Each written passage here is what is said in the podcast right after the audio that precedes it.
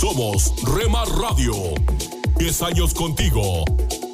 10 años impactando tu vida. Remar Radio, gracias por tu preferencia.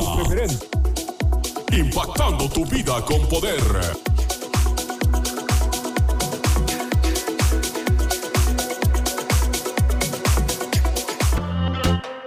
Ahora yo no me detengo, yo veo claro todo. Estás escuchando Rema Radio,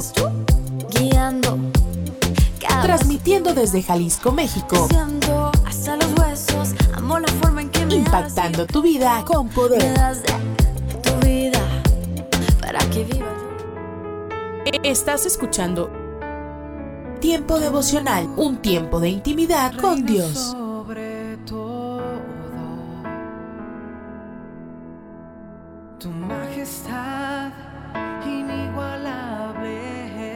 Escucha de lunes a viernes a partir de las 6 a.m. Tiempo devocional, un tiempo de intimidad con Dios. presentamos La Buena Semilla, una reflexión para cada día del año. La buena semilla para hoy se encuentra en Lucas 5 versículos 27 y 28. Jesús salió y vio a un publicano llamado Leví sentado al banco de los tributos públicos y le dijo, Sígueme y dejándolo todo, se levantó y le siguió. Y en Juan 21-22, Jesús dijo a Pedro, Sígueme tú. La reflexión de hoy se titula Seguir las huellas de Jesús. Esta es la letra de un himno. En paz podemos seguirte, Jesús, sobre el humilde sendero, donde aceptaste vivir incomprendido y rechazado. Contigo, no teniendo a nadie, sembrando beneficio sobre beneficio en ese camino donde resplandece el corazón del hombre perfecto. ¿Qué bienes ese camino nos abre? ¿Qué tesoro de humildad? Dios mismo solo descubre allí luz y santidad. Colmados de tus favores, hijos de Dios por la fe, podemos seguir tus huellas en el mismo amor que tú. Si nuestras fuerzas se consumen en la angustia y la labor, si gustamos la amargura siguiéndote, oh Salvador, en ti nuestro ojo reposa a fin de parecernos a ti, para reflejar alguna cosa de tu santa humanidad. El camino se termina en ese país glorioso donde brilla tu hermosura, oh Salvador victorioso. Allí, gozo incomparable, adorando glorificados, seremos hechos semejantes a ti por la eternidad. Para escuchar este y otros programas, le invitamos que visite nuestra página web en labuenasemilla.com.ar.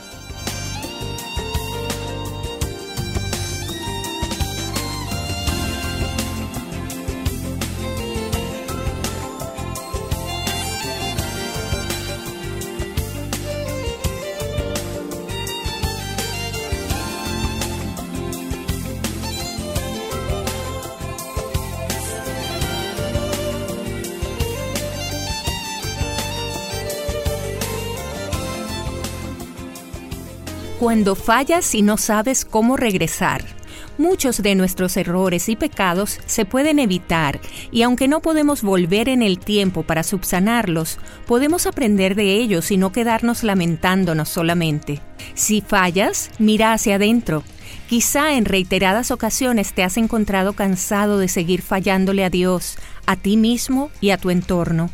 Y sí, es frustrante caer una y otra vez en el mismo hueco, en el mismo hoyo. Duele. Y más que todo porque no quieres hacerlo, pero de repente te encuentras en ese escenario donde se vuelve a repetir el error. El apóstol Pablo describió lo que uno realmente siente en Romanos 7, 19 y 20 porque no hago el bien que quiero, sino el mal que no quiero, eso hago. Y si hago lo que no quiero, ya no lo hago yo, sino el pecado que mora en mí. Mira hacia tu interior. ¿Quién domina? ¿El pecado está ganando espacio en tu corazón o tu comunión con Dios? Autoexaminarnos nos ayuda a reconocer nuestro error, pues nada pasa de repente, es un proceso. Así que queriendo yo hacer el bien, hallo esta ley, que el mal está en mí, porque según el hombre interior me deleito en la ley de Dios, pero veo otra ley en mis miembros que se revela contra la ley de mi mente y que me lleva cautivo a la ley del pecado que está en mis miembros. Eso lo leemos en Romanos 7, 21 y 23. Acércate nuevamente a Dios. ¿Qué podríamos hacer si no contáramos con la ayuda de Dios? En nuestras propias fuerzas es probable que algo temporal podamos hacer, pero acudir a Él de todo corazón, arrepentidos y conscientes de que nos perdonará, hará una diferencia importante en nuestra lucha. Como dice Romanos 7, 24 y 25, Miserable de mí, ¿quién me librará de este cuerpo de muerte? Gracias doy a Dios por Jesucristo, Señor nuestro. Así que yo mismo con la mente sirvo a la ley de Dios, mas con la carne a la ley del pecado. Siempre que fallamos y somos conscientes de nuestro pecado, Dios nos perdona. Viviremos las consecuencias de nuestros errores, pero no estaremos solos para enfrentarlo. El Señor nos ayudará. Cuando falles, no te quedes estancado. Mira a tu interior y luego mira a Dios, quien te sigue amando. Un Minuto con Dios, con el doctor Rolando Aguirre. Los mejores pilotos se dan a conocer en medio de las tormentas más grandes de la vida. Un veterano piloto y amigo mío me dijo, al comenzar mi carrera de piloto, entendí que cuando no había tormentas, todos deseábamos pilotear. Pero cuando estábamos en medio de tormentas, todos pensábamos en cuánto más tiempo duraría la tormenta. Con el tiempo y miles de horas en el aire, las tormentas son parte de nuestra vida como pilotos, que ahora yo prefiero pilotear cuando hay tormentas. Me gusta, porque es más desafiante y gratificante. Mi amigo también añadió, he entendido que no hay tormenta eterna y que la probabilidad de que yo muera piloteando en la tormenta es la misma que tengo cuando estoy manejando en una tormenta en tierra. De modo que paso por las tormentas como algo usual en la vida. En cierta instancia, todos somos pilotos en tormentas. La vida tiene múltiples tormentas y entre más aprendamos a vivir y pilotear en medio de cada una de ellas, mucho mejor será. Recordemos que no hay tormentas eternas y que, como dice el dicho popular, después de cada tormenta llega la calma. Pidámosle dirección, protección y sabiduría a Dios para atravesar cada una de nuestras tormentas. La Biblia dice en Mateo 5:45, pues Él da luz de su sol tanto a los malos como a los buenos y envía la lluvia sobre los justos y los injustos por igual. Para escuchar episodios anteriores, visita unminutocondios.org. Esto es la palabra para ti hoy. Y la palabra para ti hoy es enfócate en la solución, no en el problema. Escrita por Bob Gass. En Isaías 30:15 leemos en la serenidad y la confianza está tu fuerza. Según van surgiendo los problemas en tus relaciones, es posible que te veas forzado a convertirte en traductor, negociador, diplomático y mediador. Y tener buenas destrezas de comunicación es totalmente esencial. Nada es más frustrante que ser mal entendido, mal interpretado, mal escuchado o ignorado. Sin embargo, hablar no siempre es la respuesta a veces complica más el problema. Hablamos cuando deberíamos permanecer callados y enfocarnos en una solución. Dios te ha dado talentos, te ha dado los talentos que necesitas para cambiar la situación. No hables sobre lo que vas a hacer, hazlo. Santiago nos dice que nuestras palabras tienen un poder de destrucción inmenso. Dice, la lengua es un miembro muy pequeño pero hace alarde de grandes hazañas. Imagínense qué gran bosque se incendia con tan pequeña chispa. Santiago 3:5. No seas la persona que lanza llamas por su boca. Controla tu lengua. Aprovecha la situación cuando se presente y trae luz y vida a ella. Nuestras conversaciones deben estar sazonadas con gracia. A menudo responder adecuadamente requiere sosiego y luego una reflexión cuidadosa. Cuando estés ansioso es probable que hables de más. Cuando tienes coraje, rabia, empeorarás la situación. La Biblia resalta en la serenidad y la confianza está su fuerza, y ese es un principio bíblico que siempre funciona. Solo una voz inspira tu vida, inspira tu vida. Una voz de los cielos, con el pastor Juan Carlos Mayorga. Bienvenidos. Él le dijo, ¿qué está escrito en la ley? ¿Cómo lees?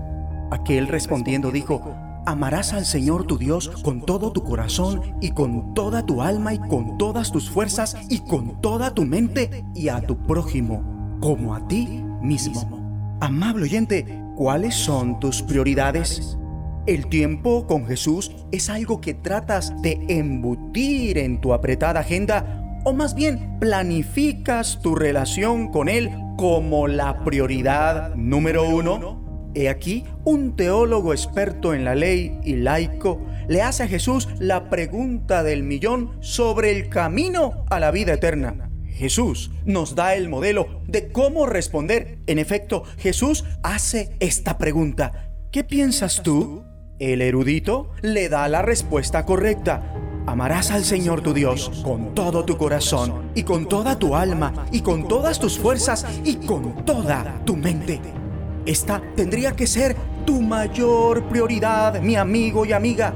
La siguiente es amar a tu prójimo como a ti mismo. Acto seguido, Jesús plantea otra respuesta que muestra cómo aquel experto en la ley está buscando un vacío legal.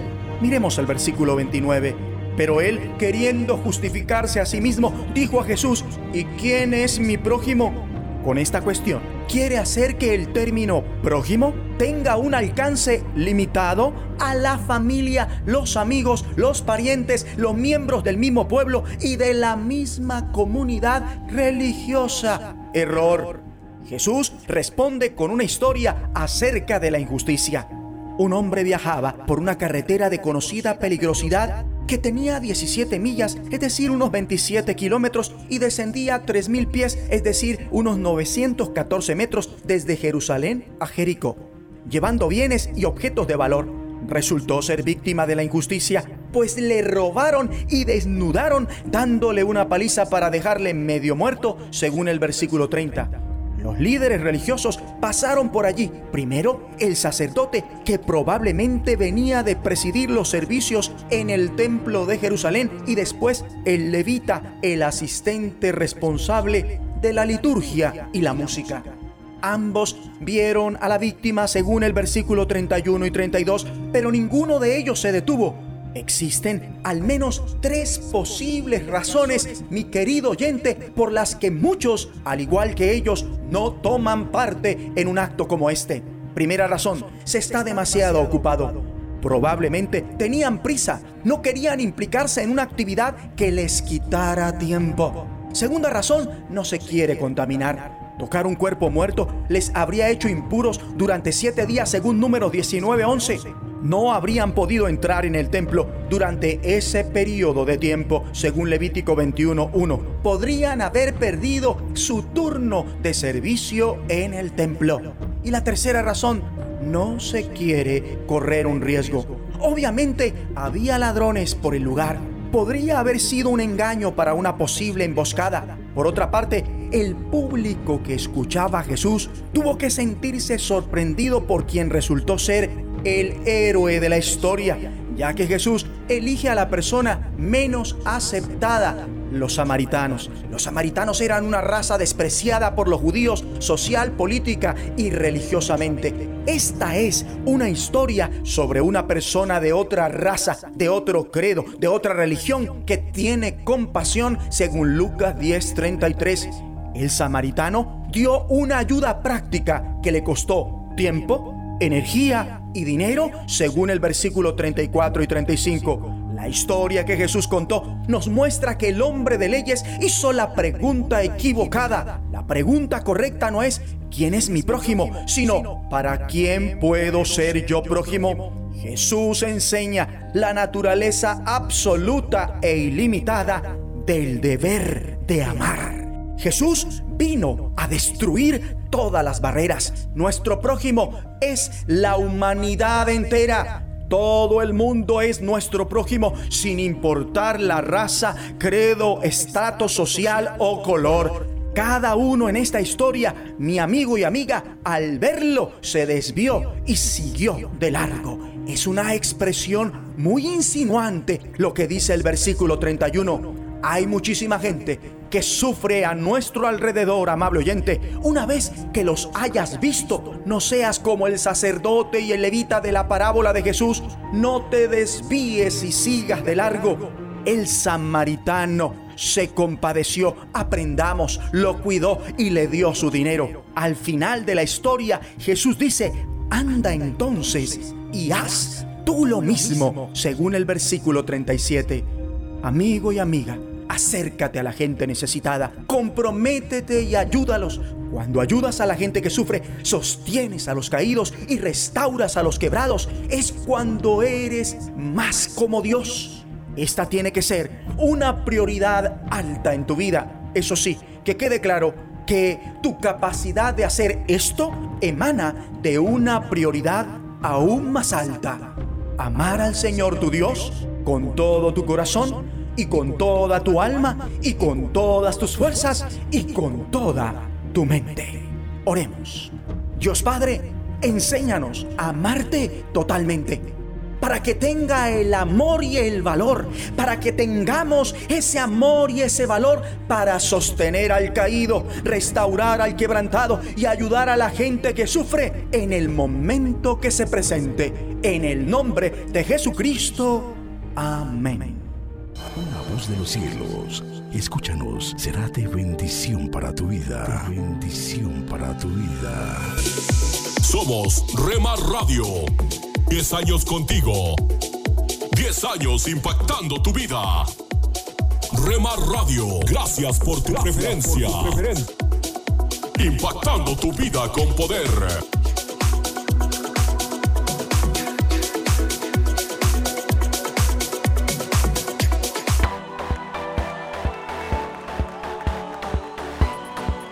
Estás escuchando Rema Radio. Mis pecados perdonó Jesús. Transmitiendo desde Jalisco, México. Su amor habló por mí en la cruz. Impactando tu vida con poder. Libertad, Jesús, Jesús, Jesús. Estás escuchando Tiempo devocional, un tiempo de intimidad con Dios.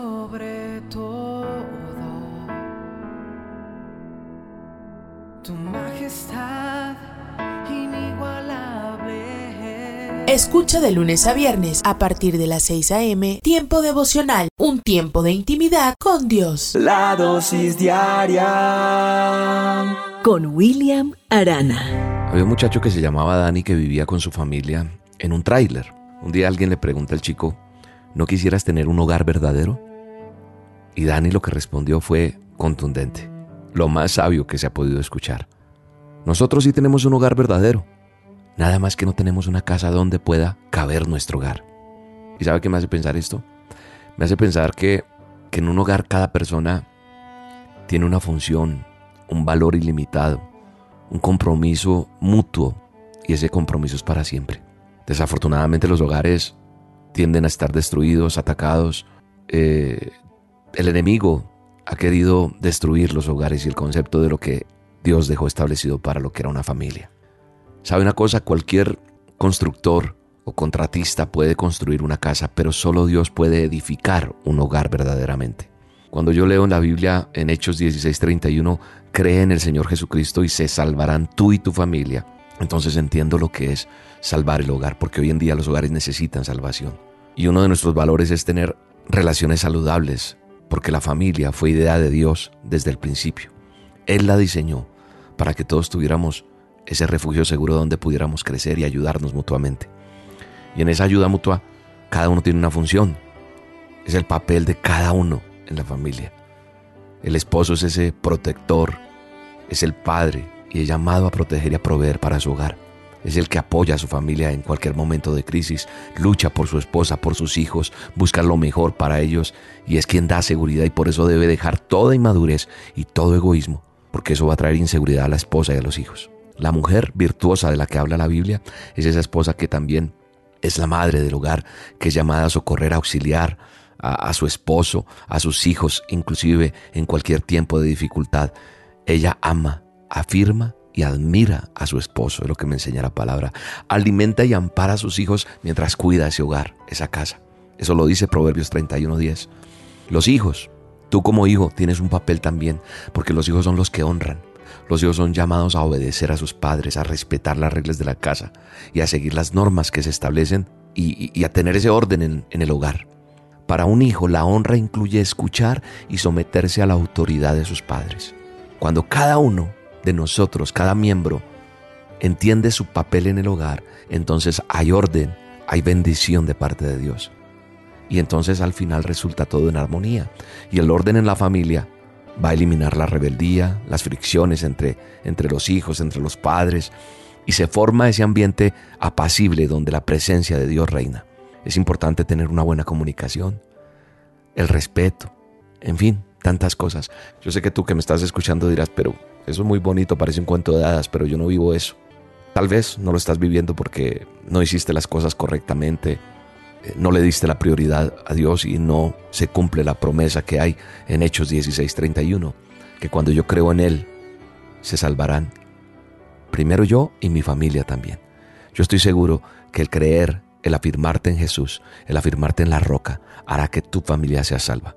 Si tu hogar no fue el mejor, sé que Dios lo va, lo va a mejorar, sé que Dios va a hacer algo, porque he visto matrimonios salvados por Dios, restaurados por Él. Y si tu hogar está de pie todavía, qué bueno si ponemos estos ingredientes que aprendemos en esta dosis para seguir adelante, para entender ese papel de cada uno en la familia, para entender que nosotros tenemos que tener una comunicación eficaz, que tenemos que aprender a resolver, a resolver esos conflictos que tenemos en el hogar y tenemos que aprender a perdonar a nuestros seres queridos para no perder la bendición. Los hijos estamos llamados a honrar a nuestros padres y a no permitir que el odio, que el rencor y cosas que el enemigo ha puesto en nuestro corazón nos quiten la bendición que Dios nos tiene. Entonces, oremos por nuestros familiares, oremos por esos que no conocen de Dios.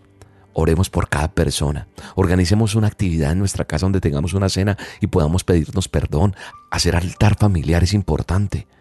Creo que hoy es un día para decirle, Señor Jesús, reconozco que he pecado, que no he sido el mejor en mi hogar, como hijo, como esposo, como madre, no sé, pero reconozcamos que Él murió por nosotros y que hoy nos arrepentimos y le pedimos perdón y le entregamos nuestra vida y nuestro hogar para que todo sea mejor. En el nombre poderoso de Jesús, sé que viene sanidad para tu vida, para tu hogar. Y si las cosas ya no fueron así, Dios tiene mejores planes para ti. Él tiene planes de bien para ti en el nombre de Jesús. Te bendigo en este día.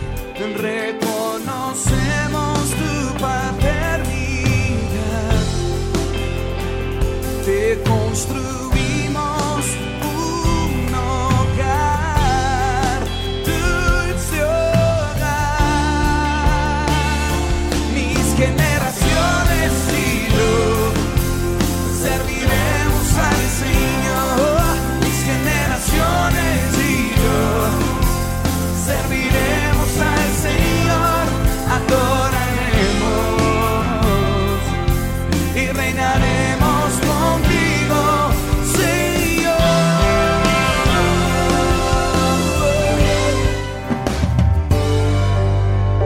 La dosis diaria con William Arana.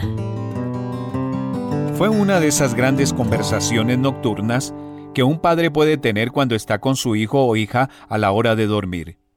nuestro yerno trató de preparar a nuestro nieto de cuatro años para dormir diciéndole, Sabes que no tienes que preocuparte por la noche porque Jesús está contigo. Nuestro nieto, siempre pensando, dijo, ¿Cómo sé que Jesús puede verme?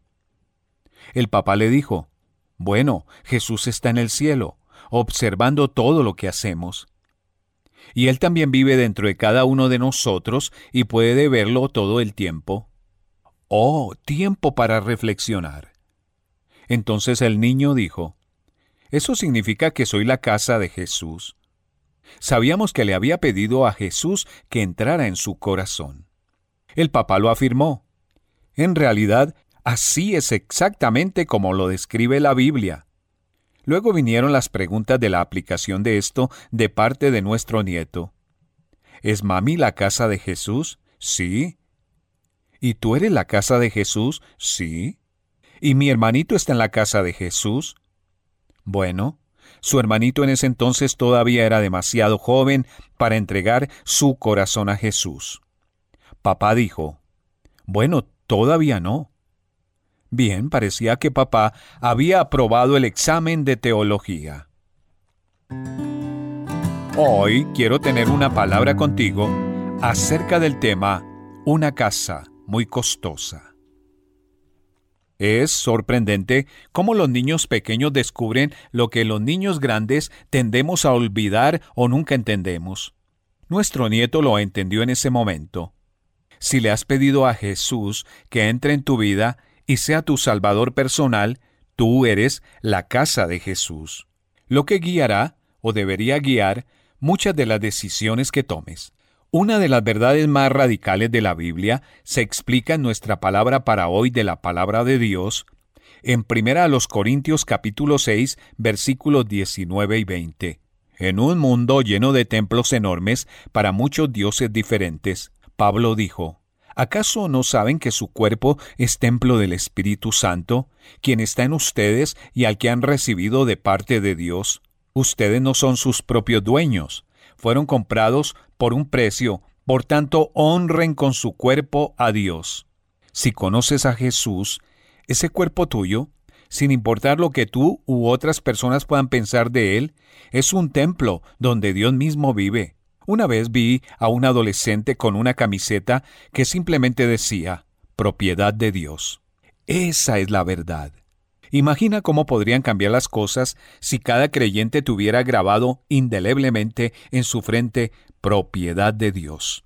Algunas parejas no estarían jugando como lo hacen si recordaran que están jugando con la propiedad de Dios. Pensaríamos dos veces acerca de la basura que ponemos en nuestro cuerpo, parte de la basura que nos permitimos mirar o escuchar, si nos diéramos cuenta de que estamos llevando basura a la propiedad de Dios.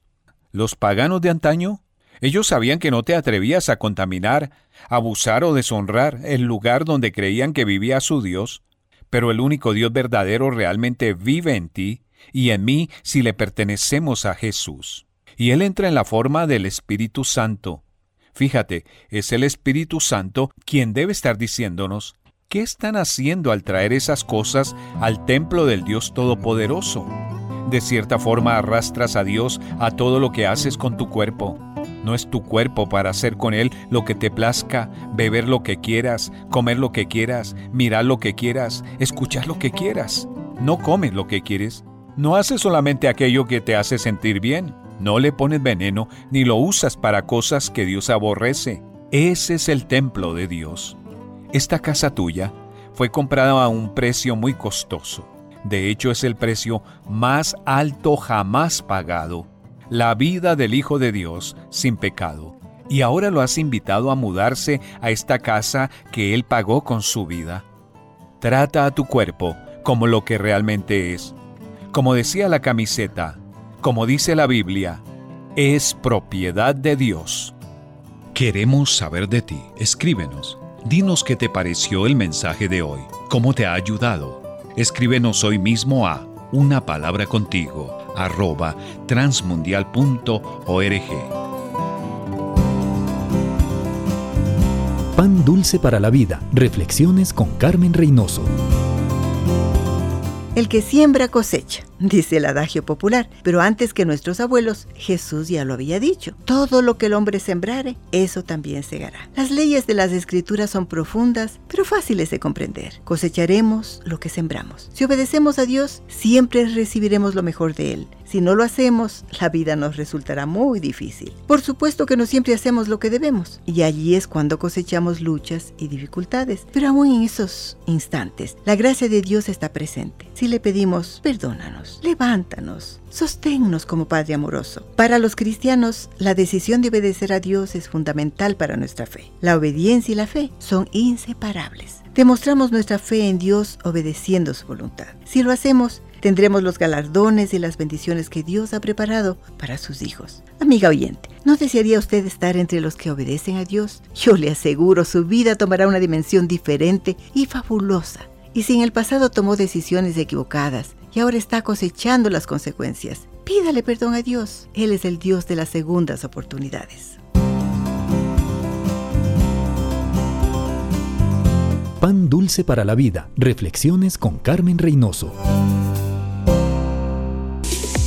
Somos Remar Radio. 10 años contigo. 10 años impactando tu vida. Remar Radio. Gracias por tu preferencia. Impactando tu vida con poder.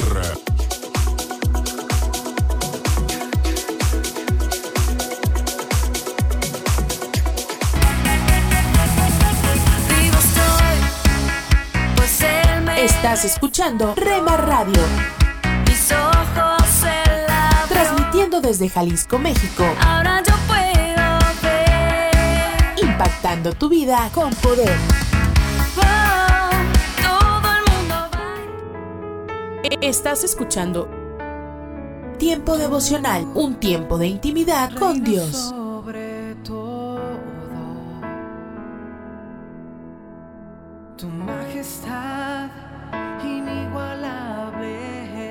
Escucha de lunes a viernes a partir de las 6 a.m. Tiempo devocional, un tiempo de intimidad con Dios. Hola lectores de la Biblia, bienvenidos a la sinopsis de la Biblia.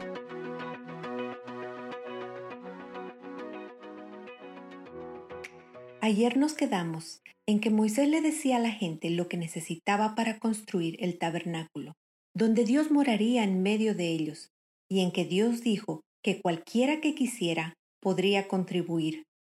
Hoy empezamos con Dios poniendo inteligencia y habilidad en los artesanos para que puedan construir el santuario tal como Él lo quiere. Muchas personas traen donaciones y dejan cosas cada mañana. Están haciendo una limpieza profunda de sus carpas como locos, tanto que Moisés tiene que decirles que se detengan. Dios provee de más aquí. Esto revela que parecen estar verdaderamente arrepentidos. Romanos 2.4 dice que la bondad de Dios nos lleva al arrepentimiento y ciertamente ha sido amable con ellos al perdonarles la vida después de la catástrofe del becerro de oro y al renovar su pacto con ellos. El objetivo de esta repetición es resaltar que las personas que se acaban de rebelar contra Dios en realidad están siguiendo sus instrucciones al pie de la letra. No lo pierdas de vista. Tendremos muchas oportunidades para sentirnos frustrados con sus pecados. Así que tomemos un momento para disfrutar y apreciar este raro momento de obediencia. Puede ser aburrido, pero glorifica a Dios de todos modos. A menudo hay detalles significativos que no notamos en los pasajes que se sienten secos. Por ejemplo, cada uno de estos muebles e incluso la forma en que están puestos en el tabernáculo, en forma de cruz, pintan un cuadro divino para nosotros. Todo esto, el tabernáculo, su mobiliario y todos los rituales asociados, es tan solo una sombra de las cosas buenas por venir de acuerdo con Hebreos 9 del 1 al 10. Esto es un presagio de Cristo. Cada mueble simboliza algún aspecto de nuestra relación con Dios. El altar de bronce, que es la primera pieza que encontramos afuera, representa el sacrificio de Cristo. La fuente de bronce, que es el lavabo, representa el ser lavados limpios. La mesa del pan de la preposición representa darse un festín en la palabra. El altar del incienso representa la oración. La menorá o candelabro representa la luz del Espíritu Santo constantemente encendida en nosotros. Y por supuesto, el arca del pacto y el propiciatorio, donde Dios habita, representa su presencia con nosotros. También son paralelos a los seis días de creación seguidos de un día de descanso. Hay siete muebles, seis de los cuales están relacionados con el trabajo. Y la séptima y última pieza es el propiciatorio, en el que descansa la presencia de Dios, así como el descanso en el día siete. Cuando estés leyendo sobre estas piezas, intenta recordar no solo su función, sino también lo que simbolizan. Este tabernáculo y la presencia de Dios lo valen todo para los israelitas. Donan sus botines, derriten sus ciclos, tejen telas y fabrican tiras de cortinas, todo para que Yahweh pueda habitar en medio de ellos. Seguramente te reconoces un poco en estas personas. Probablemente hayas tenido momentos de rebelión y fiestas de becerros de oro. Y probablemente también hayas tenido momentos en los que podrías haber regalado todas tus mejores posesiones si esto significara la cercanía de Dios. Basándonos en la manera en que pasas tiempo en su palabra en este momento, probablemente estés más cerca del segundo lugar que del primero. Estás aquí leyendo e incluso recapitulando lo que muchos pueden considerar un pasaje muy seco de las escrituras. Esto revela mucho sobre lo que Dios está haciendo con este candelabro en tu corazón ese fuego continuo del Espíritu que arde incluso cuando no puedes detectarlo. Veamos el vistazo de Dios. Él está aquí con nosotros, acercándonos incluso en los días en que no parece haber nada llamativo acerca de Él, e incluso en los espacios que se sienten rutinarios o monótonos. Él está en lo ritual y está en lo común, Probablemente habrá días en que los sacerdotes estén mezclando el incienso y matando a los animales, en los cuales no se sientan más cerca de Dios que antes.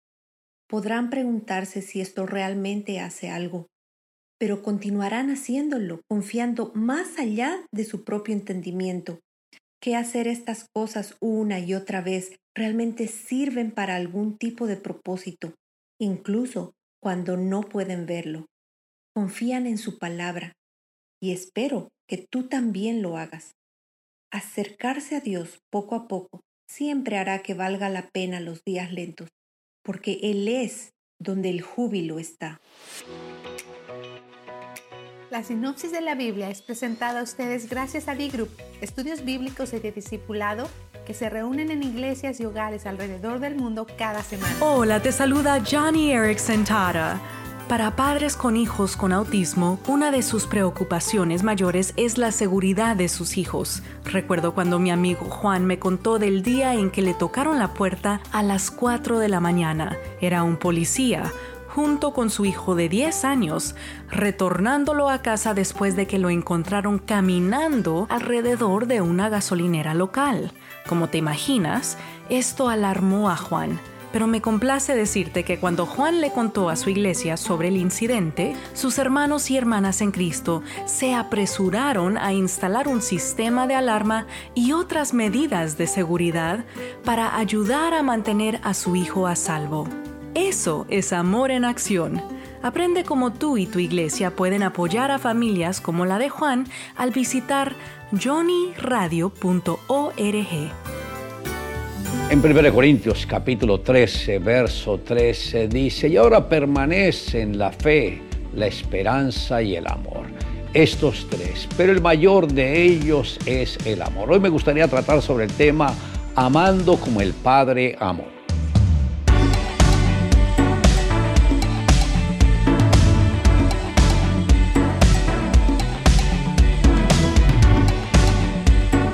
Durante el desarrollo de su ministerio en la tierra, el Señor Jesús se caracterizó por andar en las calles mostrando compasión por los perdidos, manifestando amor por donde quiera que iba. Y para él este fue el principal distintivo de aquellos que habrían de considerarse sus seguidores. Por lo tal, el mismo Señor dijo, un mandamiento nuevo os doy, que os améis unos a otros como yo os he amado, que también os améis unos a otros. En esto conocerán todos que sois mis discípulos, si tuviereis amor los unos con los otros. Esto está en el Evangelio de Juan, en el capítulo 13 verso 34. Porque el Señor les dice a sus discípulos, un nuevo mandamiento doy, y ese nuevo mandamiento es que os améis unos a otros. Note que no dice que los soportemos, no dice que nos airemos contra ellos, no dice que peleemos con ellos, sino que os améis unos a otros. Y pone el ejemplo, como yo os he amado. El mismo Señor no quiere que estemos entrando en peleas, en conflictos y en otras áreas que puede afectar a nuestro prójimo. Él quiere que andemos en las mismas pisadas del Señor y el mismo Dios como nos amó ofrendando su propia vida por nuestra redención. Y cuántos hogares uno ve que se juran amor, que prometen amor, pero cuando algo no les gusta, explotan, ofenden con palabras o con violencia o en otras formas o castigan, no dando dinero o recursos o lo que la familia necesita. Pero esto no debe ser así. El mismo Señor dice que el amor debe ser como el ejemplo que Él nos dio a cada uno de nosotros, que llegó hasta ofrendar su propia vida por nuestra redención. Según el apóstol Pablo, el cumplimiento de la ley es el amor. Por esto dice, no debáis a nadie nada, sino el amaros unos a otros, porque el que ama al prójimo ha cumplido la ley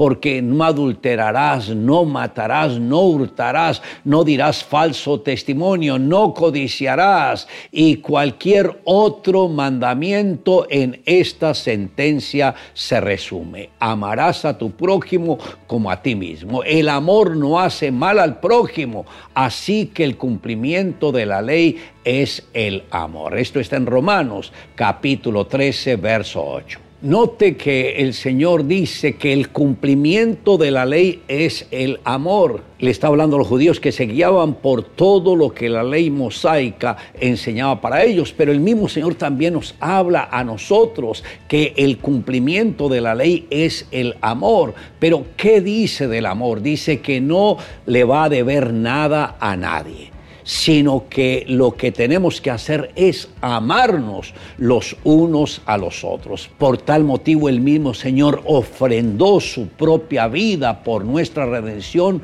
porque de tal manera amó Dios al mundo que ofrendó a su propio Hijo por nuestra redención. Así también nosotros tenemos que amar a nuestro prójimo.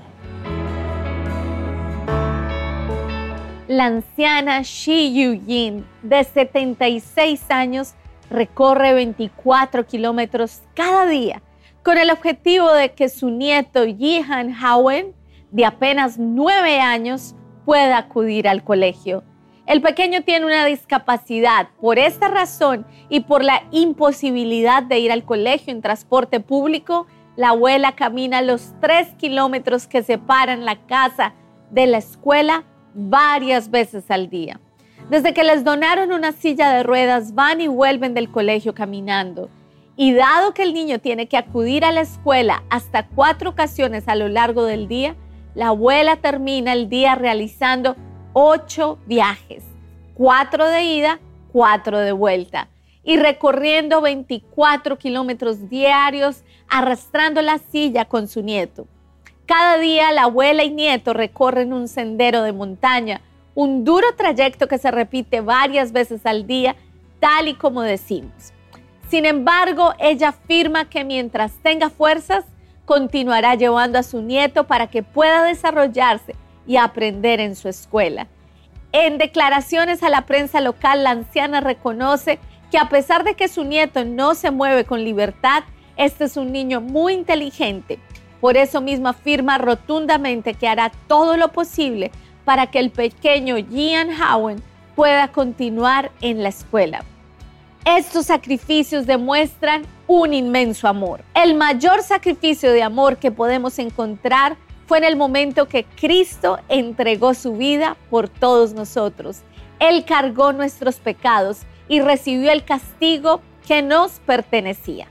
Le invito a que me acompañe en la siguiente oración. Amado Dios, Sabemos que no hay otro ser como tú que enviaste a tu propio Hijo por nuestra redención. Señor, llénanos de ese mismo amor que tuvo nuestro Redentor al ofrendar su vida por nuestra redención. Que nosotros seamos generosos con aquellos que están cerca de nosotros, con aquellos que compartimos, aunque a veces no los soportemos, pero que aprendamos a amarlos como tú nos amaste. Te amamos Dios en Cristo Jesús Amén. Declare juntamente conmigo, ahora permanece la fe, la esperanza y el amor. Estos tres, pero el mayor de ellos es el amor.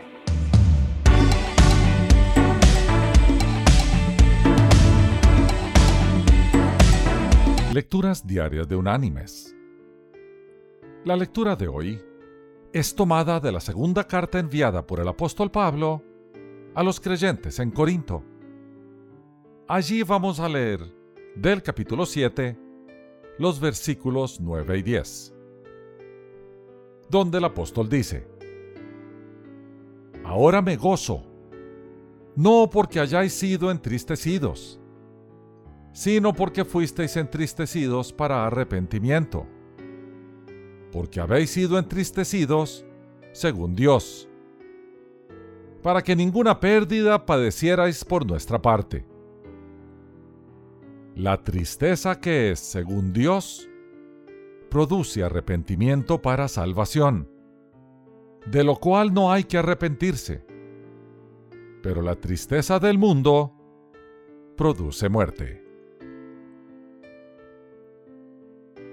Y la reflexión de este día se llama Cuando el submarino se hunde.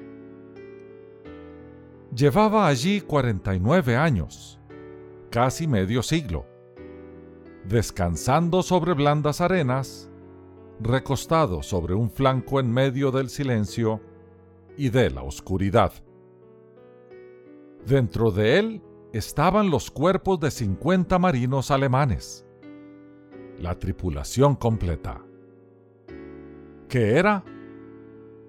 Un submarino alemán de 80 metros de eslora identificado como U-1226. Fue hundido en acción de guerra frente a las costas del Canadá y fue descubierto casi medio siglo después. Lo halló el buceador Edward Michaud el 5 de junio de 1993. El submarino debió de haber sufrido uno de los tantos dramas del mar que en su caso se tradujo en tragedia. Navegando frente a la costa atlántica del Canadá, fue cañoneado en octubre del año 1944. Se hundió lenta e irremisiblemente, transformándose en la sepultura de sus 50 tripulantes. Pronto lo rodearon el silencio la oscuridad y la eterna calma del fondo de los mares. Fue un final trágico para esos 50 hombres. No hubo forma de salvarse. Eran prisioneros dentro del casco de acero que terminó siendo su sepultura. Así es la guerra y así es la vida también. ¿Qué hace uno ¿A quién acude? ¿Hay alguna solución? En la mayoría de las ocasiones parece no haberla.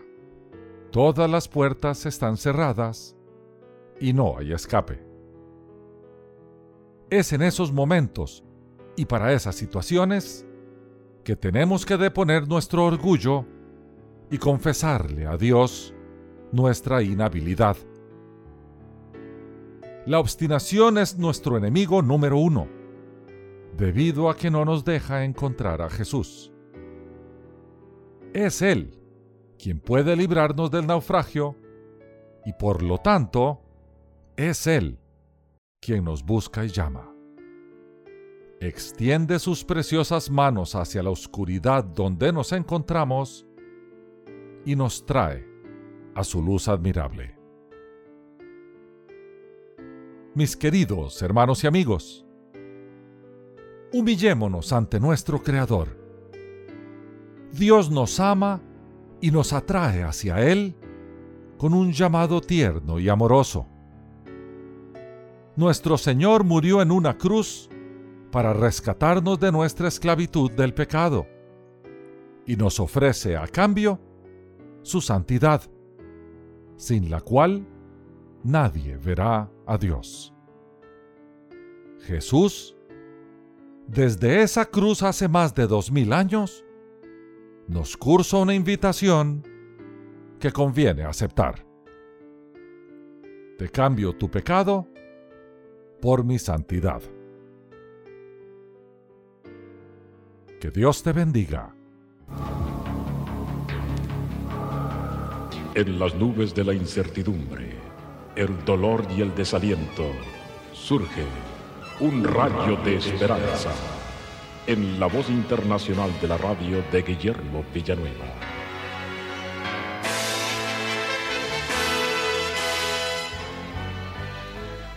Recuerdo como si fuera ayer.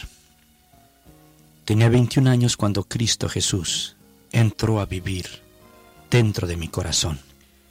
Pero meses antes, recuerdo que estaba sentado escuchando a un predicador hablando sobre la sangre preciosa de Cristo. En ese entonces, debido a los múltiples pecados que yo practicaba, Satanás había entrado a morar a mi corazón. Y cuando este predicador hablaba acerca de la sangre preciosa del Señor Jesús, yo recuerdo que interiormente empecé a rechazar terriblemente ese mensaje. Me parecía tan sanguinario, tan inmundo, que él no debería de predicar eso. Poco después, ese mensaje y esa sangre fue el que me salvó y me dio vida eterna. Sí, mi estimado amigo, Satanás odia a Cristo y a su sangre preciosa. Y cuando Él vive en nuestro corazón, me refiero a Satanás, Él rechaza a través de nosotros la sangre de Cristo. Leemos en Apocalipsis 12:4 lo siguiente, y el dragón Satanás se paró frente a la mujer que estaba para dar a luz, a fin de devorar a su hijo, tan pronto como naciese. Entonces aquí vemos cómo el diablo estaba listo para devorar al Señor Jesús cuando Él iba a nacer. Conocemos la historia de Herodes y del pueblo judío cómo trató de matar al Señor Jesucristo. ¿Por qué Satanás odia al Señor Jesús y a su sangre preciosa? Porque Jesucristo le ha derrotado. El Señor Jesucristo al morir en la cruz del Calvario derrotó todo el poder del enemigo. Satanás se convirtió en enemigo de Dios por su propia voluntad y fue rechazado por Dios. Pero el hombre estuvo bajo el poder y dominio de Satanás por muchos siglos, hasta que, por la muerte de Cristo, el Señor le ha quitado todo poder y toda autoridad. El mismo Señor Jesucristo y por su sangre es el que le condena. Ya pasó un juicio sobre él y él ha dicho que está condenado y que no tiene poder sobre el hombre, a menos que nosotros se lo permitamos, porque Satanás es el usurpador. El nombre de Cristo y su sangre preciosa también ata a Satanás. Si usamos su sangre y el nombre de Cristo, Satanás queda totalmente atado, porque el Señor Jesucristo así lo ha deseado y así lo ha querido. Muchas personas, en lugar de confiar en la sangre de Cristo y en Cristo mismo, confían en otras cosas para vencer a Satanás. Algunos confían en imágenes, que tienen oídos pero no oyen, y labios pero no hablan. Y aún una imagen del Señor Jesús no tiene poder. Es Cristo mismo y su sangre, cuando confiamos en Él, lo que derrota a Satanás. Otros confían en diferentes Cristos, aquellos que dicen representar a Cristo, o que dicen que son Cristo, o que son algo milagroso. Aquel que confía en ello o en ellos no tendrá ningún poder sobre Satanás. Otros confían en su bondad o en sus placeres para vencer al diablo. No se puede.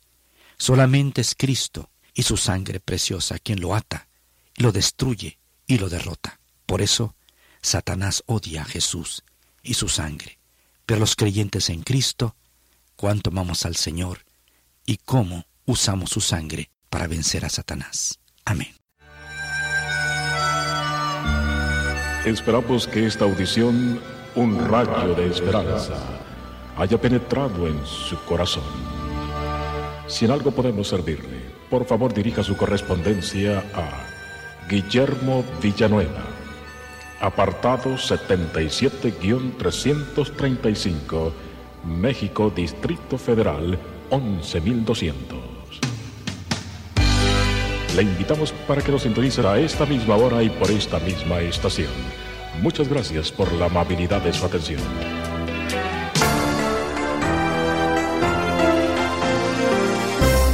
¿Cómo están amigos? Qué gusto que nuevamente nos acompañen aquí en Cultura Financiera. Una vez más quiero darles la bienvenida y agradecerles por su sintonía, invitándoles a escuchar al doctor Andrés Panasiuk, autor del libro La mujer que prospera. A ver, a ver, ¿existe una relación reconocible y reconciliable entre el amor y las finanzas? El amor es lo que nos provee el balance adecuado en la sociedad de consumo que nos toca vivir nos permite tener la actitud correcta frente a un sistema económico basado en el consumismo. Nos permite saber esperar y entender claramente la razón por la cual comprar. Nos da la capacidad de reaccionar correctamente frente a la injusticia y frente a la estafa. Nos permite poner en práctica el perdón. Una economía de mercado sin corazón se convierte en una jungla en la que solamente el más fuerte sobrevive o se convierte en un mar en el cual el pez más grande se come al chico. ¿Le suena familiar la comparación? Si queremos llegar a la prosperidad integral, debemos empezar a valorar el amor y el compromiso hacia los demás. Hablando del amor, el apóstol San Pablo en 1 Corintios 13 declara, Tener amor es saber soportar, es ser bondadoso, es no tener envidia, ni ser presumido, ni orgulloso, ni grosero, ni egoísta, es no enojarse, ni guardar rencor, es no alegrarse de las injusticias, sino de la verdad. Tener amor es sufrirlo todo, creerlo todo, esperarlo todo, soportarlo todo puede ver la conexión entre el amor y nuestra vida financiera. Por ejemplo, si no sabemos soportar, no tenemos dominio propio, que es la clave para el éxito en el manejo de nuestras finanzas. La envidia, la presunción, el orgullo y el egoísmo son torpedos financieros en nuestra vida económica. Puede que estemos haciendo todo lo demás correctamente y estemos luchando exitosamente la batalla en la superficie financiera de nuestras vidas, pero estos torpedos de la envidia, la presunción, el orgullo, se acercan silenciosamente por debajo de la superficie y de un solo golpe lo destrozan todo. Nadie puede ser 100% efectivo con una carga emocional como por ejemplo la de enojarse y el guardar el rencor. Si no aprendemos a perdonar y a dejar esas cargas en el pasado, nunca podremos disfrutar de la prosperidad integral porque ella implica no solamente el éxito en lo financiero, sino también el éxito en la vida personal, en la vida familiar y en la vida interior la bondad y el buen trato hacia los demás, eso de no ser grosero, el sentido de justicia y un carácter perseverante, como eso de sufrirlo todo, creerlo todo, esperarlo todo, soportarlo todo, nos permitirán crear un ambiente para que nos ocurran las cosas positivas de la vida para recibir ayuda de los demás en el momento de necesidad, para recibir la mano amiga que nos llevará hacia arriba cuando menos lo esperamos, para recibir las bendiciones de Dios. El amor es una decisión, no es solamente un sentimiento. Si el amor no fuera una decisión, nunca se nos diría ama a tus enemigos. En realidad lo que siento por mis enemigos es odio, ¿no es cierto? Pero si los amo es porque he decidido hacerlo. Amar es un verbo, no es un adjetivo ni un sustantivo, es una acción. El amor es una decisión de nuestra voluntad. Aprender a amar a pesar de no solamente refleja el carácter de nuestro Creador, sino también es esencial para sentirnos realizados como personas. Entonces, para alcanzar la prosperidad integral debemos aplicar los principios del amor a nuestras finanzas. Y antes de despedirnos, déjeme hacerle una pregunta. ¿Usted sabe cuál es el problema más grande que tienen las mujeres? Bueno, la respuesta no la dije yo, la dijo el doctor Panasiuk en uno de sus últimos libros y se la dejo de tarea para que pueda adquirirlo. El libro es La mujer que prospera. Puede pedirlo en su librería favorita. Bueno amigos, llegó el momento de despedirnos, pero espero que nos acompañen nuevamente cuando retornemos en esta misma emisora con más cultura financiera. Soy Milenka Peña y a nombre de todo el equipo de producción quiero darles las gracias por su sintonía. Hasta la próxima. Encuentra artículos y consejos, además de información de eventos en nuestra página de Facebook. Búscanos como Cultura Financiera. Somos Remar Radio. 10 años contigo. 10 años impactando tu vida. Remar Radio, gracias por tu preferencia. Impactando tu vida con poder.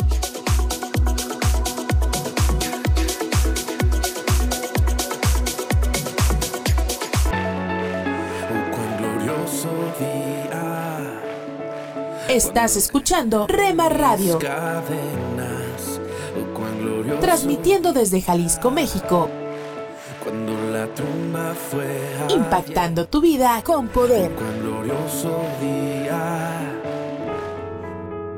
Estás escuchando Tiempo devocional, un tiempo de intimidad con Dios.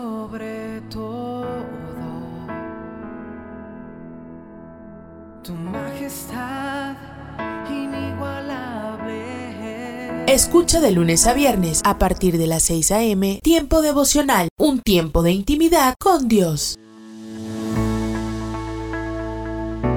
Tome unos momentos para recibir ánimo y renovación con pautas para vivir. William Watsford Longfellow en una ocasión escribió, Las vidas de grandes hombres nos recuerdan que podemos hacer que las nuestras sean sublimes, de modo que al partir dejemos huellas en las arenas del tiempo. Hoy, sin embargo, la mayoría de nosotros no estamos interesados en dejar huellas en las arenas del tiempo. Queremos lograr el éxito de forma rápida y fácil, con el mínimo de esfuerzo. ¿Qué motivó a los artistas, escritores y estudiosos del pasado a luchar por la excelencia?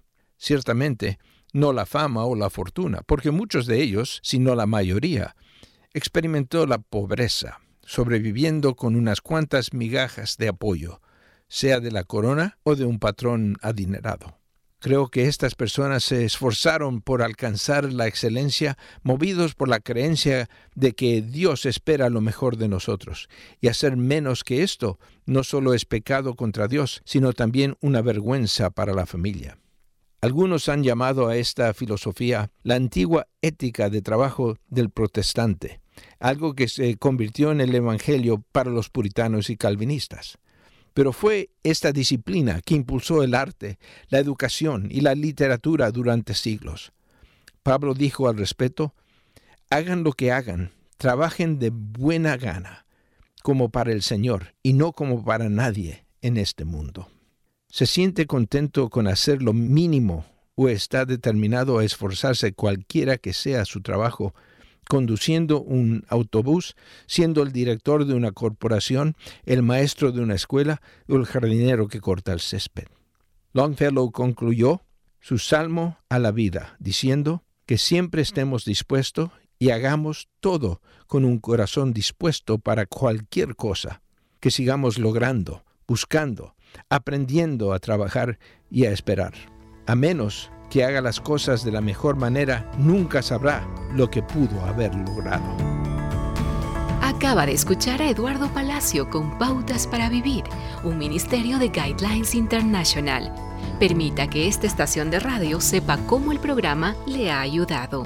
Acompáñenos en la próxima emisión de Pautas para Vivir. Gracias por su sintonía.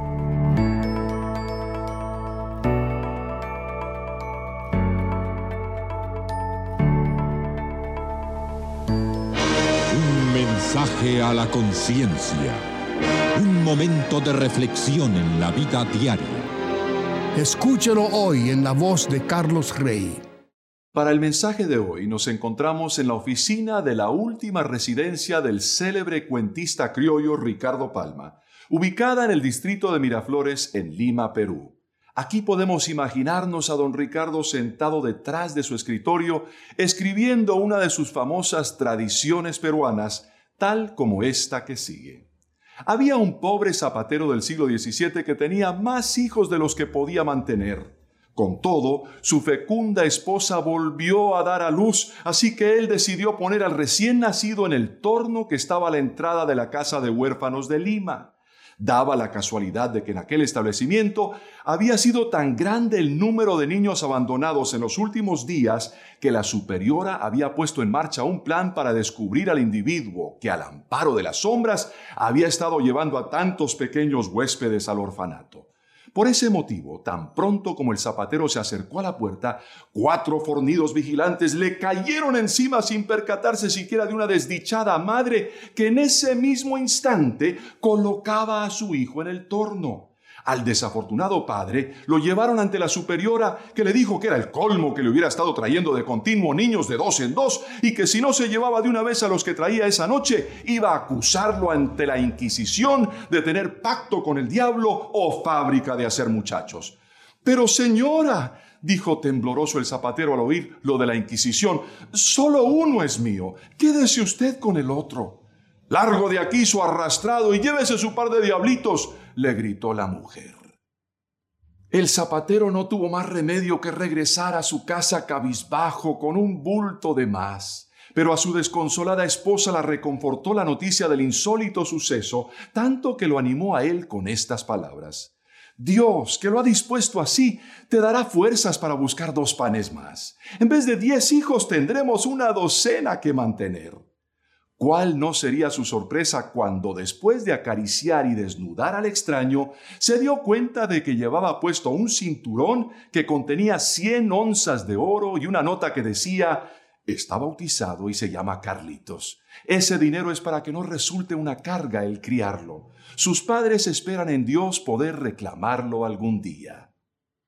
Así fue como en el momento menos pensado el zapatero dejó de ser pobre invirtió bien el dinero y prosperó. Y al niño adoptado a la fuerza, a quien crió su esposa como si fuera suyo, cuando cumplió seis años lo recogieron sus padres naturales, quienes por razones ajenas al caso no habían conseguido legitimar antes sus relaciones.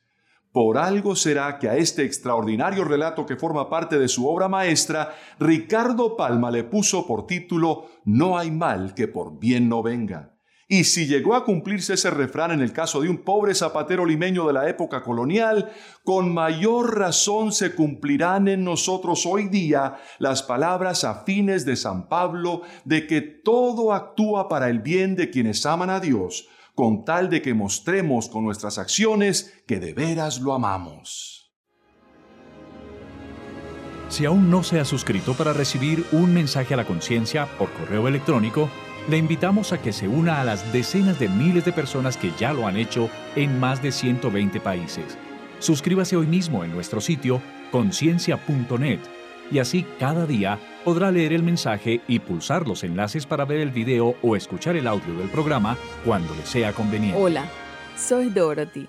En ocasiones he hablado con alguien que ha dicho, Dios es tan extraordinario, tan alto y tan santo que me gustaría llegar a Él a través de una cadena de mando, por así decirlo. Mira, tengo a mi gente favorita por la que me gusta orar, para que aquellos a su vez puedan representar mi oración porque ellos tienen una cercanía con Dios.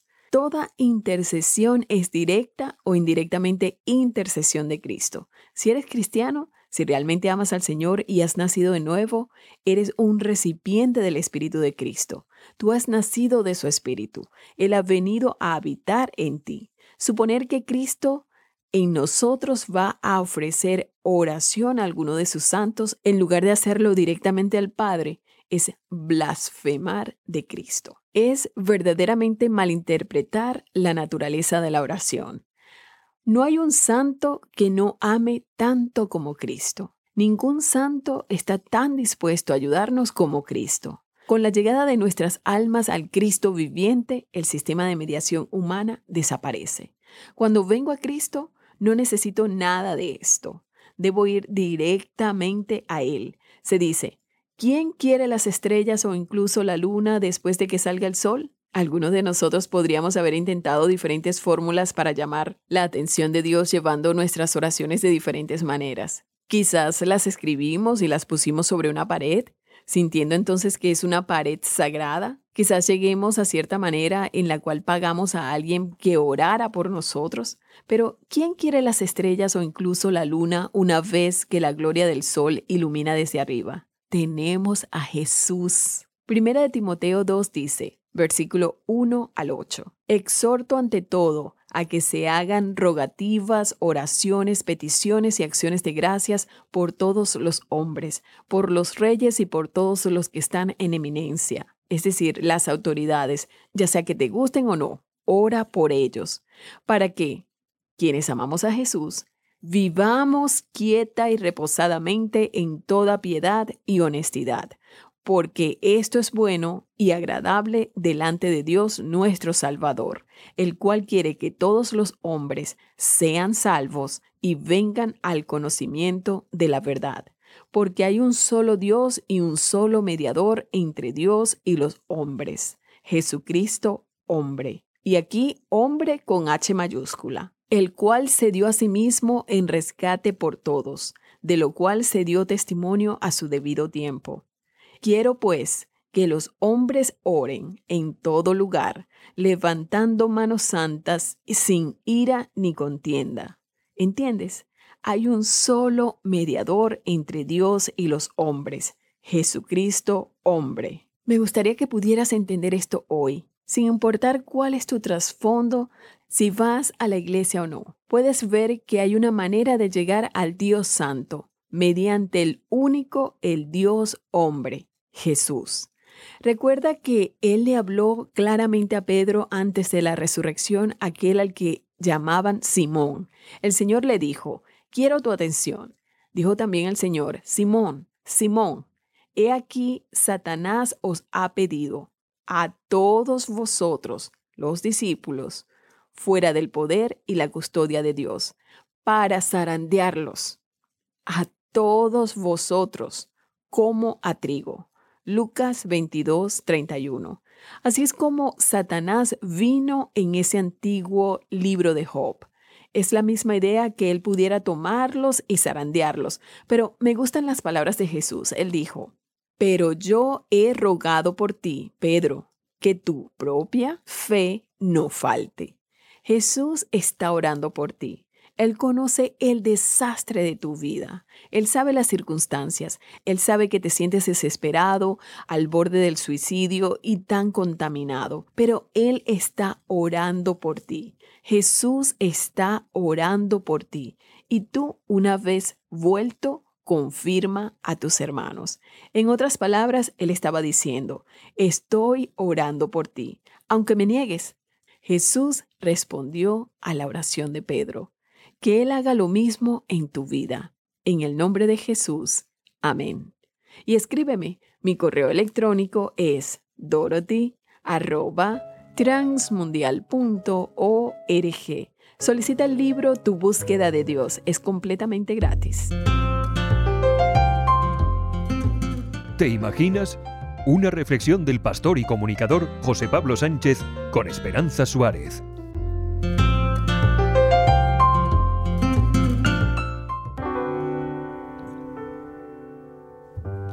Andra Day es la nueva promesa del blues, con un estilo que algunos lo encuentran a medio camino entre Billie Holiday y Amy Winehouse. En 2015, la cantante vio cómo su carrera se consagraba con dos nominaciones a los premios Grammy. Pero tan solo un año antes, Andra estaba en el punto más bajo de su vida. Dormía en el sofá del pequeño apartamento de su madre, fumaba marihuana, bebía y se acostaba con hombres que apenas conocía. La música era una forma más de seguir viviendo para mi envanecimiento personal, cuenta Andra. Mi madre se convirtió al cristianismo cuando yo era pequeña.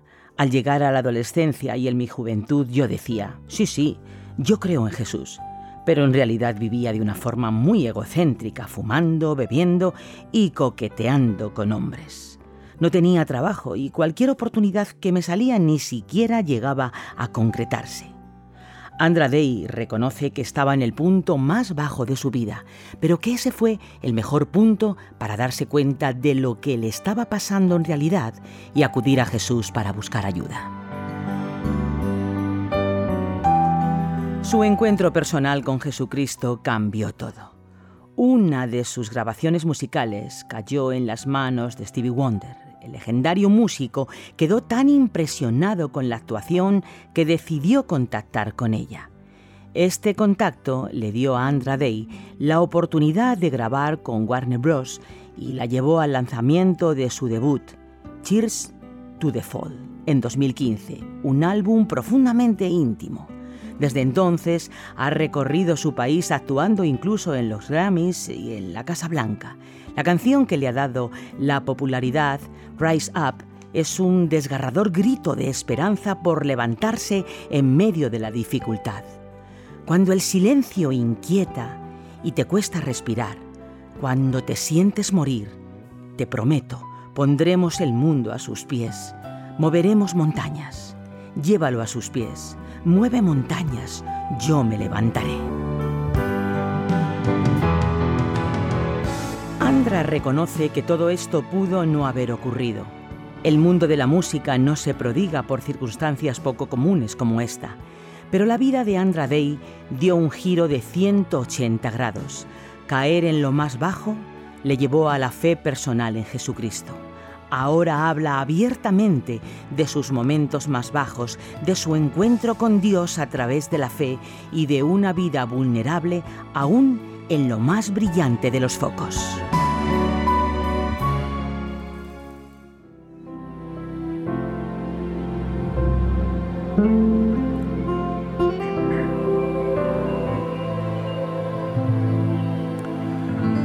imaginas luchar con todas tus fuerzas por hacerte un hueco en el mundo de la música, rebajarte con quien sea, acostarte para conseguir un contrato, drogarte, alternar noche tras noche esperando que alguien importante se fije en ti? ¿Te imaginas sentirte basura y vacía cuando se apagan los focos y te tumbas en el sofá de tu casa sintiendo que no vales nada, sin esperanza, sin dignidad, sin futuro, sin fuerzas para seguir luchando? ¿Te imaginas que allí recuerdas la fe que salvó a tu madre y clamas a Jesús, Señor, ten misericordia de mí, Señor, ayúdame, Señor, sálvame? Y que algo tremendo pasa. ¿Te sientes escuchada, abrazada, liberada, amada, fortalecida y amparada? ¿Te imaginas que a partir de ese momento todo cambia y Dios hace fácil lo imposible? Tu carrera despega y llegan los éxitos como regalos del cielo, inesperados pero preciosos, milagros sin chantaje, maravillas sin condición. Pues no te lo imagines más, es verdad, la verdad de aquellos que descansan su futuro en el poder de Jesús. ¿Has escuchado ¿Te imaginas? Un espacio producido por Radio Encuentro, Radio Transmundial en España. Comunícate a info@radioencuentro.net.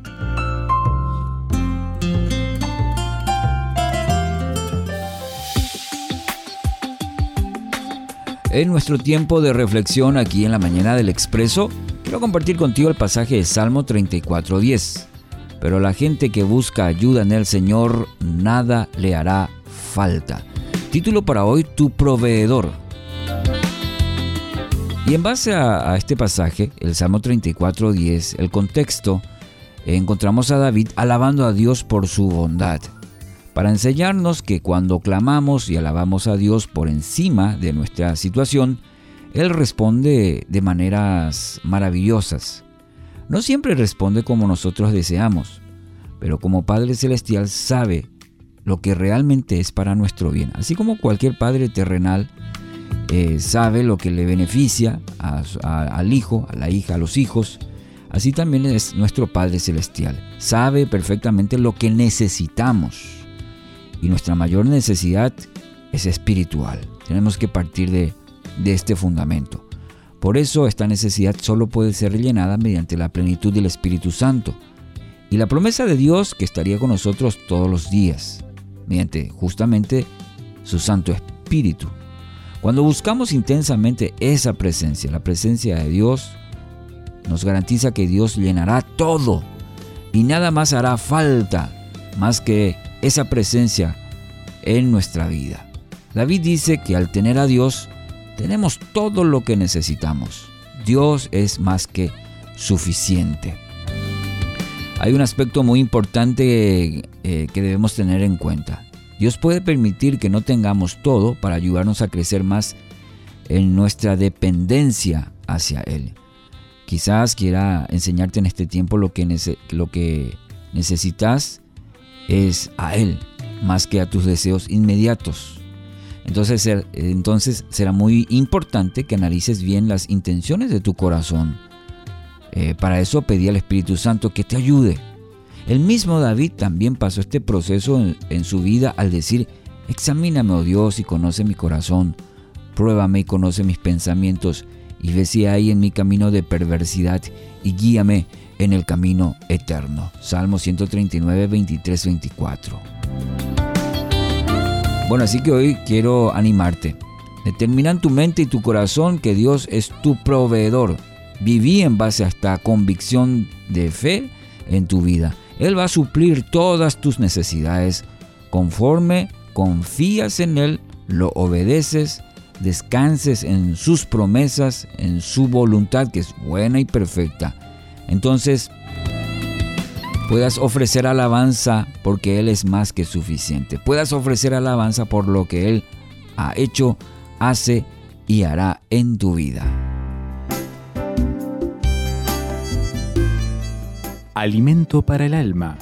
Lecturas diarias de inspiración producidas por Radio Transmundial. Elección de fin de año hay algo más maravilloso que diferencia a los hombres de las demás criaturas. Fernando Sabater, en su Ética para Amador, habla de esta singularidad humana. A diferencia de otros seres, vivos o inanimados, los hombres podemos inventar y elegir en nuestra forma de vida.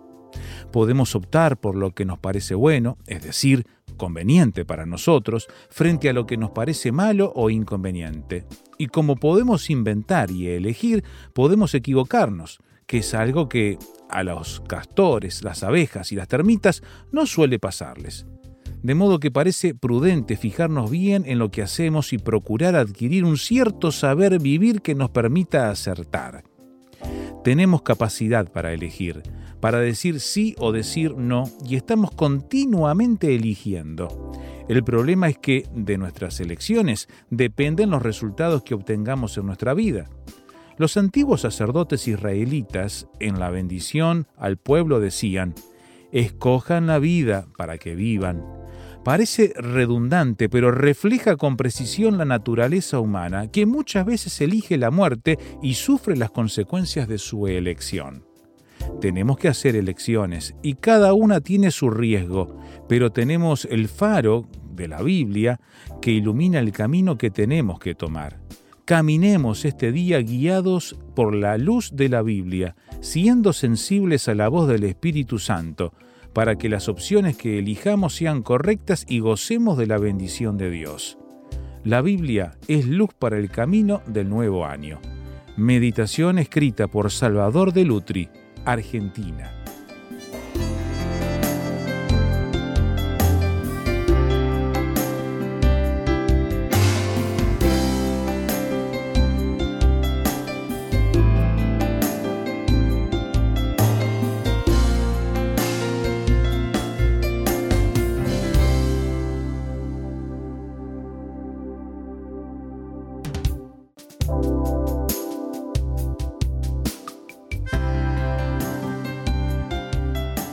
Para más información o si desea adquirir el libro Alimento para el Alma, escriba a apa.transmundial.org o llame aquí en México al 50 25 42 06. 50 25 42 06. Alimento para el Alma es una producción de Radio Transmundial.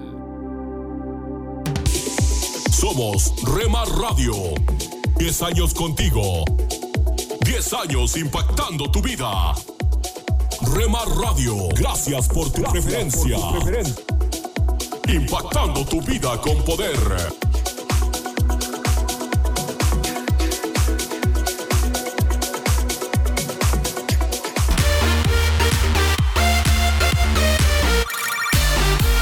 Estás escuchando Rema Radio.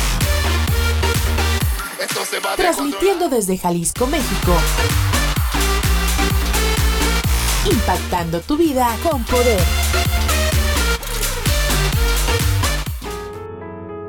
Estás escuchando Tiempo devocional, un tiempo de intimidad con Dios.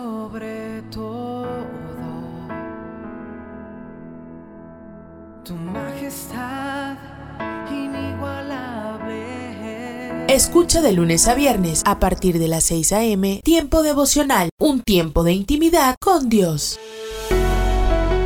Cada uno de nosotros solo será justo en la medida en que haga lo que le corresponde, dijo el filósofo Sócrates. De acuerdo a la definición del diccionario bíblico, justo es equivalente a íntegro, perfecto, recto, adjetivo que se aplica al que obra conforme a la justicia. Y de acuerdo a lo que escribía Tito, el quien le escribía a la iglesia de ese tiempo, Dios busca hombres que sean justos y rectos ante Dios y los hombres, especialmente si ejercían alguna responsabilidad en la iglesia. Para muchos es fácil citar Romanos 3, 10, de donde dice, no hay justo ni aún uno, para decir que no vale la pena tratar de ser justos. Pero toda la Biblia habla de hombres justos y hace una diferencia entre ellos y los malos, entre los justos y los impíos, los pecadores. ¿Sabías que tú y yo somos llamados a ser uno de los justos en el reino de los cielos?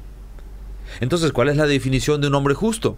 Bueno, de acuerdo al apóstol Pablo, en el Evangelio la justicia de Dios se revela por fe y para fe, como está escrito, mas el justo por la fe vivirá. Además, recordemos que así como por la desobediencia de un hombre, todos fueron constituidos pecadores, así también por la obediencia de uno serán constituidos justos.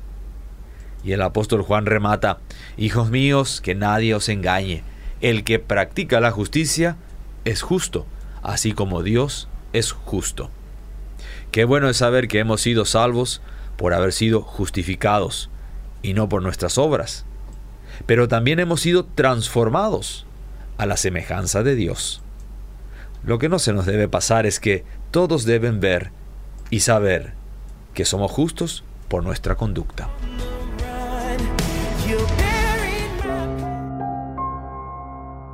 ¿Cómo la obra salvadora de Dios en Jesús puede darte un cuadro más claro de cómo es Él? ¿Cómo te ve Dios?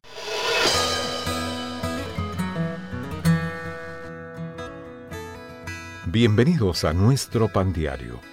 El tema para el día de hoy, una canción en la noche. La lectura se encuentra en el Salmo 103. Misericordioso y clemente es el Señor, lento para la ira y grande en misericordia.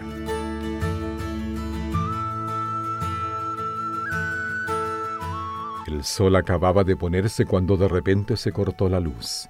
Estaba en casa con nuestros dos hijos menores y era la primera vez que ellos experimentaban la falta de electricidad.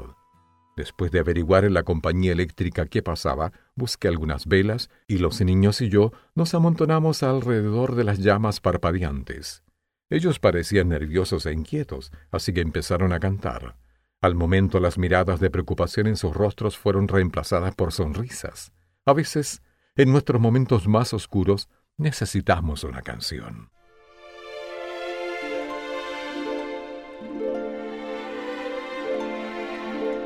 Algunos sostienen que el Salmo 103 se cantó después de que el pueblo de Dios regresó del exilio a su tierra devastada y que en ese momento de crisis necesitaron cantar sobre quién es Dios y lo que hace. Este Salmo de David nos ayuda a recordar que el Señor es compasivo, misericordioso, paciente y lleno de amor, que si hemos pecado, nos perdona y nos sigue enojado. Estas son cosas buenas de las cuales cantar en las noches oscuras de nuestra vida. Tal vez estés en una situación sombría y difícil, preguntándote si Dios es bueno, cuestionando su amor por ti. Si es así, ora y canta aquel cuyo amor sobreabunda. Dios y Padre, fortaléceme en mi situación agobiante para que pueda cantar de tu bondad y fidelidad.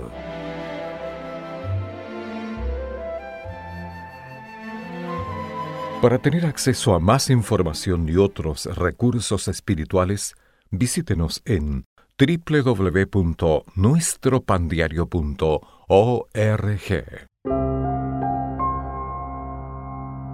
Párate a un lado. Observa el paisaje a tu alrededor. Alza la vista a conceptos eternos. Recuerda que lo esencial es lo invisible a los ojos. Haz una pausa en tu vida con Pablo Martini.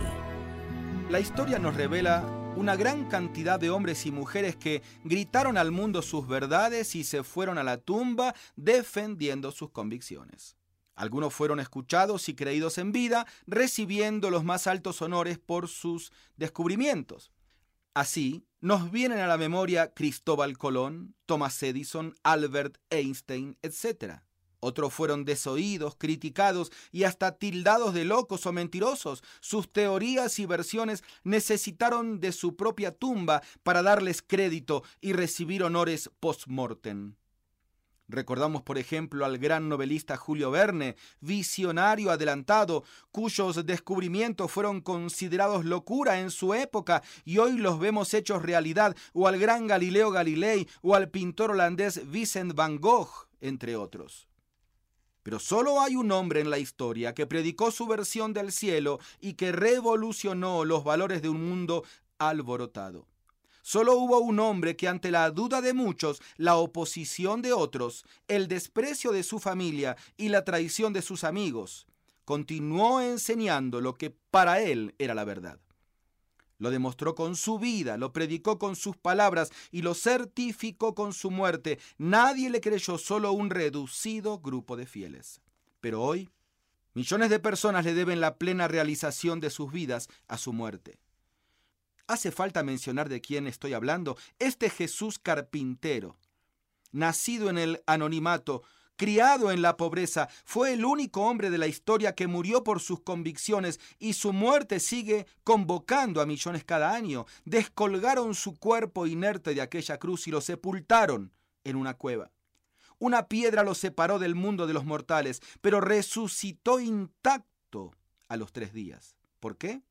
Porque este hombre fue nada más y nada menos que Dios mismo en forma humana, encarnado para decirnos cuánto nos amaba.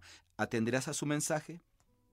Pues entonces prepárate para la más emocionante aventura de la mano de aquel que estuvo muerto y hoy vive para ti. Usted puede conseguir estas mismas reflexiones como texto de lectura para cada día del año adquiriendo el libro devocional Una pausa en tu vida. Si desea saber más de nuestro ministerio, visite nuestro sitio en internet unapausaentuvida.org. Gracias por escucharnos. Solo un minuto. Las amistades son valiosas. Conseguir compañeros que rían con nosotros en los buenos momentos y nos apoyen en los malos requiere un compromiso compartido y una inversión de tiempo y energía. Una de las maneras de mantener sólida una amistad es la transparencia. Debemos ser sinceros y promover la honestidad. Asimismo, la amistad genuina requiere tiempo. Debemos estar dispuestos a dejar de lado otras obligaciones y dar prioridad a los momentos que pasamos juntos. Y por último, agradecimiento. Afirmamos nuestro amor cuando recordamos una ocasión que es especial para ellos o les comunicamos lo mucho que disfrutamos de cierto aspecto de su personalidad. Dios desea que nos relacionemos con otros, por lo que debemos dar lo mejor de nosotros a quienes ponga en nuestra vida. Para más información, visite encontacto.org. Estos son los proverbios de Salomón, hijo de David. Día 27, capítulo 27. No presumas hoy de lo que piensas hacer mañana. Nadie sabe lo que traerá el futuro. No presumas de ti mismo. Deja que te alaben los demás. Las piedras son pesadas y la arena también, pero aún más pesado es el enojo del necio. El enojo es cruel, La ira es destructiva y la envidia es incontrolable. Quien de veras te ama, te reprenderá abiertamente. Más te quiere tu amigo cuando te hiere que tu enemigo cuando te besa. Cuando no se tiene hambre, hasta la miel empalaga. Cuando se tiene hambre, hasta lo amargo sabe dulce. Estar lejos de la patria es andar como pájaro sin nido. Con un buen perfume se alegra el corazón. Con la dulzura de la amistad se vuelve a la vida. Nunca les falles a los amigos, sean tuyos o de tu padre. Nunca lleves tus problemas a la casa de tu hermano. Más vale amigo cercano que pariente lejano. Querido jovencito, hazme feliz actuando con sabiduría para taparles la boca a los que quieran humillarte. Prever el peligro y evitarlo es actuar con inteligencia. Hay que ser muy tonto para no preverlo ni evitarlo. El que se comprometa a pagar las deudas de un desconocido y se enrede con una mujer infiel, perderá todo lo que tenga. Hasta el mejor saludo es un insulto grave si se hace a gritos y en la madrugada. Peor que la gotera en el día lluvioso es la persona que por todo pelea. Querer controlarla es querer atajar el viento o retener aceite en la mano. Para afilar el hierro, la lima. Para ser mejor persona, el amigo. Si quieres buena fruta, cuida el árbol. Si quieres buen trato, trata bien a tu jefe. El espejo refleja el rostro y los ojos revelan la personalidad. Hay tres cosas que nunca están satisfechas.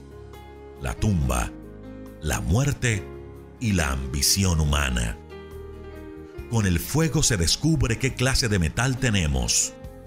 Con los elogios se descubre qué clase de personas somos.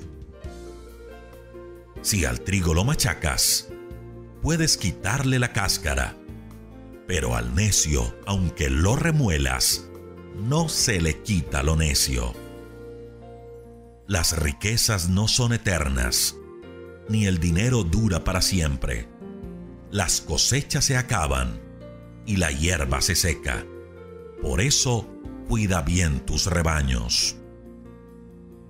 Tus ovejas te darán su lana, tus cabras te darán mucha leche, y así podrán alimentarse tú y tu familia, y hasta tus empleados. Además podrás vender tus cabras y con el dinero comprar un terreno.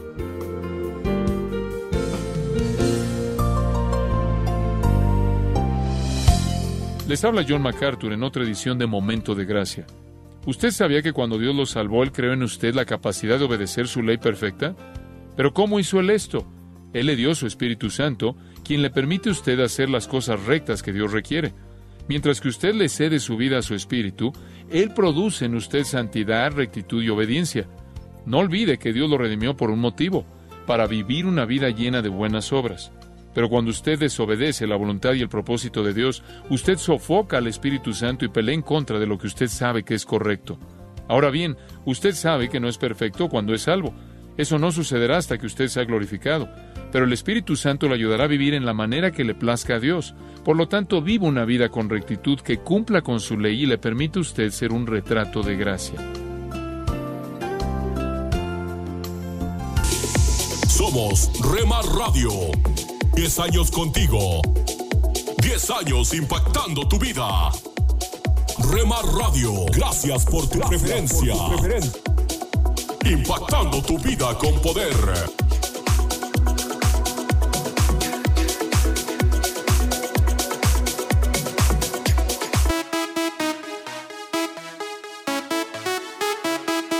Estás escuchando Rema Radio. Transmitiendo desde Jalisco, México. Impactando tu vida con poder. Alcanzar tus sueños, sueños. Estás escuchando Tiempo devocional, un tiempo de intimidad con Dios.